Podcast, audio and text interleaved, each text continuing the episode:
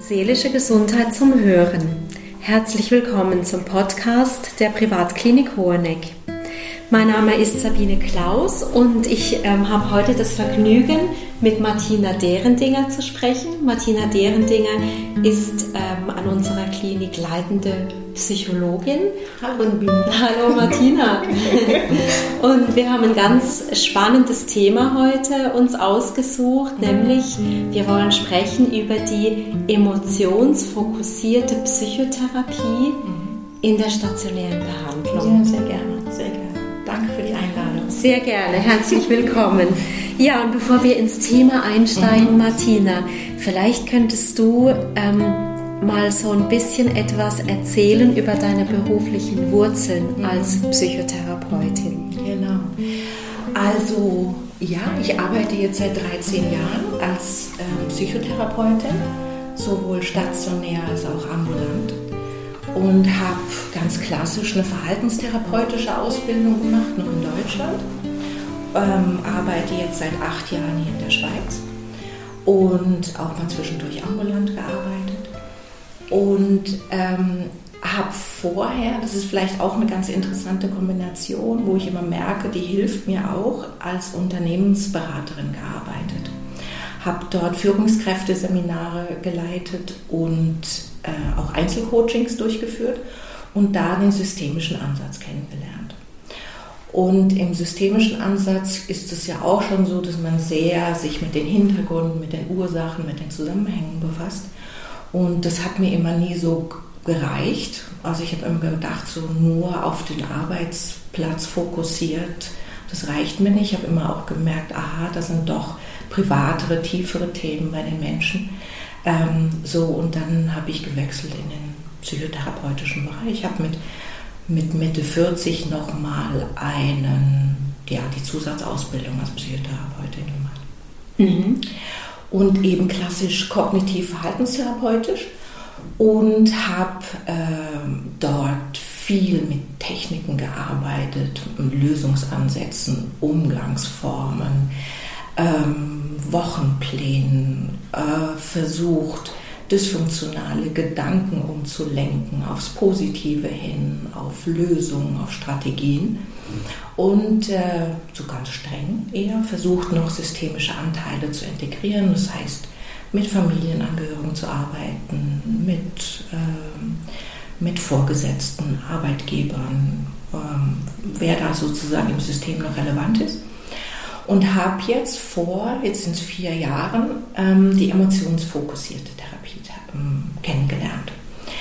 Ich habe immer die wie soll man sagen, das, das kognitive Verhaltenstherapie redet über Gefühle, über Gedanken, über Körperreaktionen, aber schwingt nicht so sehr stark mit den Gefühlen. Mhm. Ähm, es wird über die Gefühle gesprochen, aber nicht wirklich Platz und Raum gegeben, um Gefühle auszudrücken. Und das hat mir immer ein bisschen gefehlt. Das waren sehr, hm, ich habe es immer daran gemerkt, das waren sehr pragmatische Therapiestunden. Und seit ich emotionsfokussiert arbeite, geht es doch eine Ebene tiefer und viel mehr Emotionen kommen zum Tragen. Und es wird auch gemeint, viel ja. stärker. Ja. Das ja. heißt sowas wie, Selbstmitgefühl oder sich bedauern oder Mitleid mit sich haben, kommt viel stärker zum Tragen, was ich einen wichtigen Prozess finde, um, ja, um weiterzukommen, um sich auch zu verstehen. Mhm. Also doch so ein tiefes Eintauchen in die Gefühle. Absolut, ja. absolut. Wir sprechen ja da von Primärgefühlen, mit denen ich da arbeite. Welche sind das? Also das sind Angst, das ist Schuld, Gefühle, das sind Schamgefühle, das sind Einsamkeitsgefühle, das sind Versagensgefühle. Ja. Und kannst du noch ein bisschen ähm, detaillierter beschreiben, ähm, um was es genau geht in dieser speziellen Therapieform? Genau. Also es gibt so zwei Teile. Der erste Teil ist überhaupt erstmal einen Zugang zu finden äh, zu diesen Primärgefühlen, das heißt zu den Kernschmerzen in Kontakt zu treten. Dabei helfe ich, das macht natürlich meine Ausbildung, meine Erfahrung, ähm, auch wenn die sich vielleicht verschlüsselten erstmal zeigen oder vielleicht in den sekundären Gefühlen erstmal zeigen, wie beispielsweise Klagen, Jammern, Trotzen, sich zurückziehen oder so wütend zu sein. Das sind eher sekundäre Gefühle, von denen lasse ich mich nicht so sehr beirren, sondern frage immer viel und erarbeite mit den Patienten, was steckt denn eigentlich die Ebene tiefer darunter. Also dann fragst du? Da frage ich ganz ja. viel, genau, ich frage ganz mhm. viel, genau, ich frage ganz viel. Und, und zwar mache ich das im Zweistuhldialog. Der Leslie Greenberg hat es ja entwickelt, schon in den 70er Jahren, lange Forschung dazu betrieben. Aus dem Psychodrama hat der ähm, den Zweistuhldialog oder überhaupt den äh, Stuhldialog übernommen. Und ich erfrage, indem ich den Kernschmerz auf die andere Stuhlseite setze. Und dort darf ähm, der Patient oder die Patientin laut aussprechen, was genau für Schmerzen da sind, ähm, welchen Raum die annehmen, welche Sprache die sprechen, wie sich das im Körper anfühlt, wie kritisch die sind, wie hart die sind, diese Anteile, ja, wie destruktiv die auch sind. Und ich moderiere diesen Dialog. Das heißt, es kann auch sein, dass eben auf dem einen Stuhl die kritischen Anteile und die schmerzhaften Anteile sitzen und auf dem anderen Dialog die Person, wie sie, wie sie sich gibt im mhm. Außen. Und, und, das geht oft hin und her. Ja, das ja. heißt also, deine Patientin oder dein Patient wechselt dann die Stühle? Genau, die wechseln die Stühle. Das ist ein mhm. ganz aktiver Prozess. Ja, ja. ja. Es ist ein Perspektivwechsel, wie wir den in der systemischen Therapie auch kennen. Also wir holen ja sozusagen weitere Perspektiven mit rein. Mhm. Aber der Unterschied ist, dass das nicht ein anderer Teil ist, der spricht, wie zum Beispiel der Partner oder der, der Vorgesetzte, so, sondern die eigenen Anteile sprechen zu sich. Und weil die so wenig hilfreich sind und ähm, destruktiv und verletzend sind, habe ich ja auch die Erfahrung gemacht, dass Menschen, die gar nicht aussprechen wollen, dass es da eine ganz starke Vermeidungstendenz gibt, auch eine Angst davor, es könnte zu tief gehen oder was passiert danach oder Tränen auch nicht zulassen können oder eine Strenge auch haben, zu sagen, das darfst du nicht. Oder du musst dich zusammenreißen, Therapiestunde ist dann eine Möglichkeit, dem Raum einen Platz zu geben. Mhm und auch das mal laut zu hören, wie man mit sich umgeht. Wenn du sagst laut hören, ja. also sind die Menschen in der Lage, das so zu benennen? Genau, ja. ja. Manchmal ist das schwierig. Ja, ja ich, ich helfe dann. Ja, ich bin, meine Arbeit ist eine sehr empathische Arbeit. Also ich versuche wirklich, das nachzuvollziehen, mich in die Situation reinzuversetzen. Ähm, es wird als Surrogate im Englischen beschrieben. Also ich bin wie vielleicht auch eine, ja, eine Geburtshelferin. Eine Hebamme. Eine Hebamme, ja. ja. Also sozusagen, sozusagen genau das auf den Punkt zu bringen. Ja.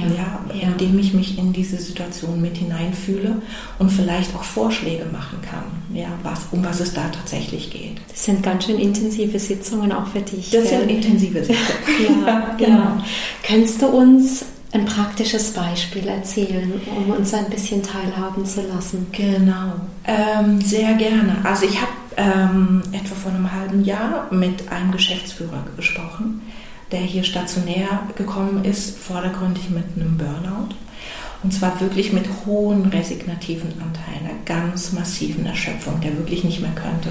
Mitte 40, eine beeindruckende Karriere ähm, hingelegt hat ähm, und mir erzählt hat von seinen hyperaktiven Teilen, auch mit, seinem, mit von seiner Aufmerksamkeitsstörung, die schon in der Kindheit bestanden hatte und die aber irgendwie in den letzten Jahren überhaupt keinen Raum und Platz genommen hat, sondern er hat die versucht zu überspielen, wie schon in der Kindheit und Jugend äh, überspielt wurde. Da waren ganz viel Anteile, insbesondere der Mutter, die gesagt hat, du musst es aber machen, du ähm, musst funktionieren, du bist so begabt, du bist so intelligent, ähm, ähm, lass dich nicht ab, streng dich noch mehr an. So, das waren so die Botschaften von der Mutter. Und es hat stark verinnerlicht. Und ich habe dieser Diagnose des ADHS Raum gegeben und Platz gegeben, habe mit ihm auch nochmal Tests durchgeführt, die es auch bestätigt haben, die Vermutung, die er schon hatte.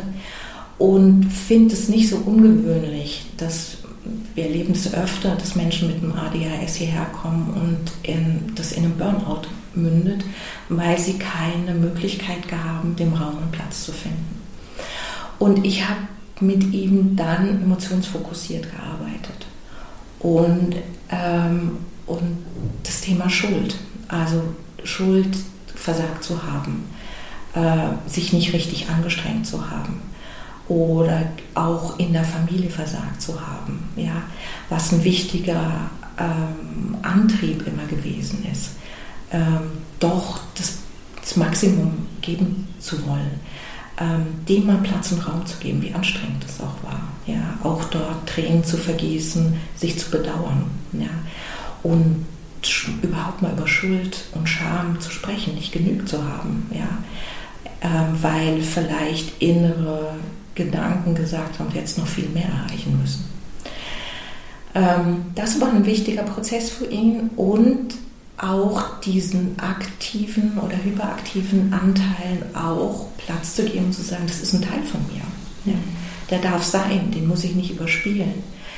Ähm, er war dann in der Lage, anders auch nochmal seiner Frau die Situation zu erklären, anders auch nochmal seiner, seiner Familie ähm, die Situation zu erklären, anders auch seinen Geschäftspartnern die Situation zu erklären und sagen, das ist ein Teil von mir, den ihr vielleicht da und dort mal gemerkt habt, bei dem ich nie viel Raum und Platz gegeben habe und dem ich aber Platz und Raum geben muss, ähm, weil er zu mir gehört und mich das wahnsinnig anstrengt und mir Schuldgefühle macht, diesem Anteil von mir Konnte das so offen dann auch seinen Arbeitskollegen gegenüber äußern? Ja, hat er. Ähm, also nicht nur den Arbeitskollegen, das war vielleicht dann äh, der zweite Teil, aber seinen Geschäftspartnern zu sagen, was ist ein hemmender Anteil, aber was sind auch kreative Anteile? Wo brauche ich Platz und Raum, um meine Kreativität, meine Hyperaktivität ausleben zu dürfen, weil die mich wieder stärkt um dann sehr funktional im Geschäft tätig zu sein. Ja, also was können das auch für Vorteile sein? Ja. Sehr eindrücklich. Ja, fand ich auch. Fand ich auch. Er hat dann sogar ein Video auch gedreht und das dann auch, in, dann auch später seinen Mitarbeitern auch vorgespielt, was ich sehr beeindruckend. Also plötzlich ein sehr offener Umgang damit. Also ein Video von dem, von dem von seinem Prozess und von seinen, von seinen Erkenntnissen. Und bemüht, das in Worte zu fassen, was, er, was in dem fünfwöchigen stationären Aufenthalt alles passiert ist. Mhm. Und sich die auch die Erlaubnis geben, sozusagen ab und zu der Kasper zu sein, in seinem Kasper-Modus, wie er das nannte, ohne Angst vor negativen Bewertungen. Ja. Ne? Und das, glaube ich, ging, ging durch diese emotionsfokussierte Arbeit ganz gut. Das war der Schlüssel. Das war der Schlüssel. ja. ja. ja. Ähm, jetzt, du arbeitest ja bei uns in der Privatklinik Hoheneck stationär. Ja. Ähm, wie, was denkst du, wieso passt dieser Ansatz so gut hier ja. in unser Gesamtkonzept? Also ich denke an zwei Punkten. Ähm, an zwei Punkten. Wir, wir legen ja großen Wert auf die Beziehungsgestaltung. Und das, also diese emotionsfokussierte Therapie, ist ein Prozess, der extrem verbindend ist. Also da gibt es eine ganz enge Bindung zwischen Patient und Therapeut, also mir. Dieses empathische Vorgehen, ja, das ist was, was, äh, ja, was, ja, was Beziehung gestaltet, was stärkt. Ähm, wo, wo auch Hilfe gesucht wird, ja, weil, weil ich diesen Prozess wie eine Moderatorin eng begleite. Ja. Also da entsteht eine ganz feste, innige Beziehung für, den, für die Phase stationären Aufenthalts. Also ich denke, da unter, und kann ich gut unterstützen äh, mit der Methode. Das zweite ist so diese, ähm, diesen Prozess, ähm, sich selbst zu verstehen. Ja? Ähm, also nicht nur, nicht nur es außen zu verstehen, also wie bin ich eingebunden in einem Kontext von ja, Familie, mhm, Arbeitgebern, Angehörigen, anderen Menschen, Freundeskreisen, sondern mir geht es auch darum zu verstehen, was passiert innerlich mit mir. Ja, also wer bin ich eigentlich? Ähm, was, wie funktioniere ich, wie ticke ich? Ja. Ähm, also einen Kontext in sich zu verstehen, eine innerpsychischen Landkarte zu haben. Beziehung zu sich. Beziehung zu sich, genau. Ja, genau. Ja. Ja. Mhm. ja. Mhm. Gibt es äh, Kontraindikationen zu dieser emotionsfokussierten ja. Arbeit? Also ich merke natürlich, wenn die ähm, Beziehungsebene im therapeutischen Setting nicht passt. Ja, also wenn vielleicht noch Skepsis da ist oder wenn noch zu, ja, der, der, die Beziehung nicht gefestigt ist, wenn es vielleicht zu früh gestartet wird. Also ich, also wenn braucht Vertrauen, braucht auch Vertrauen von beiden Seiten, natürlich auch ein Kennenlernen. Und wenn da eine Kritik besteht, was ja auch ab und zu mal passieren kann, ja, dass die Chemie nicht stimmt, dann würde ich sagen, passt es überhaupt nicht. Weitere Kontraindikationen sind äh, narzisstische Persönlichkeitsstörungen, Borderline-Persönlichkeitsstörungen. Da würde ich es jetzt nicht anwenden. Mhm. Das fällt mir so ein. Und natürlich in der Krise, in der suizidalen Krise, ähm, da würde ich es auch nicht machen. Das sind andere Techniken viel hilfreicher. Ja, ja. ja. Mhm. ja. Wenn ich dir so zuhöre, Martina, dann denke ich, das ist so eine intensive Arbeit, mhm. die du machst. Mhm. Und du kannst das ja nur machen, wenn du selber fit und gesund bist. Ja, genau. Kannst du vielleicht zum Abschluss von unserem Gespräch noch etwas sagen, wie du selber mit deinen Emotionen gesund bleibst ja. und wie du resilient bleibst vor allen Dingen? Ja. Ähm, ich versuche ähm, ich, ich gibt so ganz klassische Sachen. Ich versuche Sport zu machen.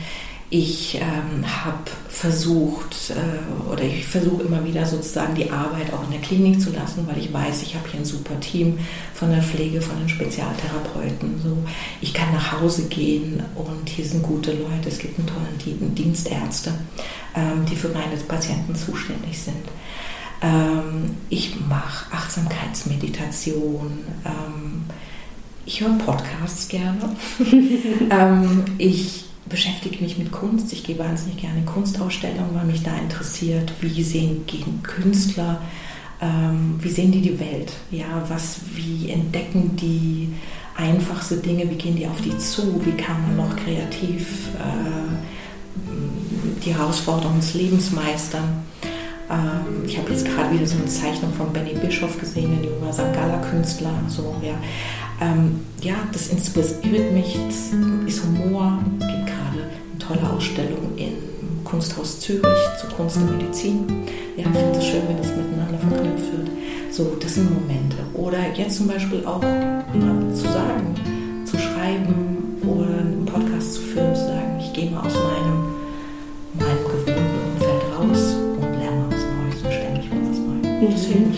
Ja, also ganz viel unterschiedliche ganz Sachen viel eigentlich. Sachen. Ja, okay. Ja, Potpourri von. Und wie geht es dir jetzt? Im Moment geht es mir sehr gut. Sehr schön.